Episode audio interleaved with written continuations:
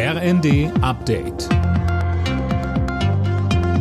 Stündlich neu. Auf den Punkt informiert. Ich bin Laura Mikus. Die Gasversorgung in Deutschland ist nach wie vor gesichert. Engpässe drohen nicht, das hat das Bundeswirtschaftsministerium betont. Die Ukraine hatte zuvor mitgeteilt, dass sie kein russisches Gas mehr über die Region Luhansk nach Europa leitet. Wirtschaftsminister Habeck. Die Gasmengen wurden dann heute über den Spotmarkt aus anderen Richtungen und aus anderen Regionen eingekauft. Also der Gaszufluss nach Deutschland war heute stabil und so auch die Aussage der Ukrainer, dass sie andere Wege suchen, die ein Drittel Reduktion jetzt über die Luhansk-Leitung über andere Wege nach Zentraleuropa zu bringen.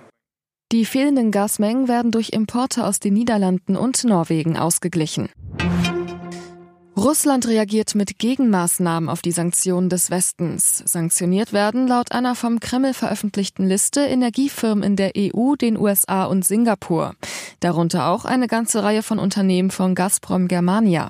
Demnach sollen unter anderem Schiffe, die mit den betroffenen Unternehmen in Verbindung stehen, nicht mehr in russische Häfen einlaufen dürfen die Einkommen der Bürger stabilisieren und die Produktivität der Firmen steigern. Das hat sich Bundesfinanzminister Lindner vorgenommen, um Deutschland durch die aktuellen Krisen zu bringen. Zusammen mit dem Wirtschaftsweisen Lars Feld hat Lindner eine finanzpolitische Strategie vorgestellt.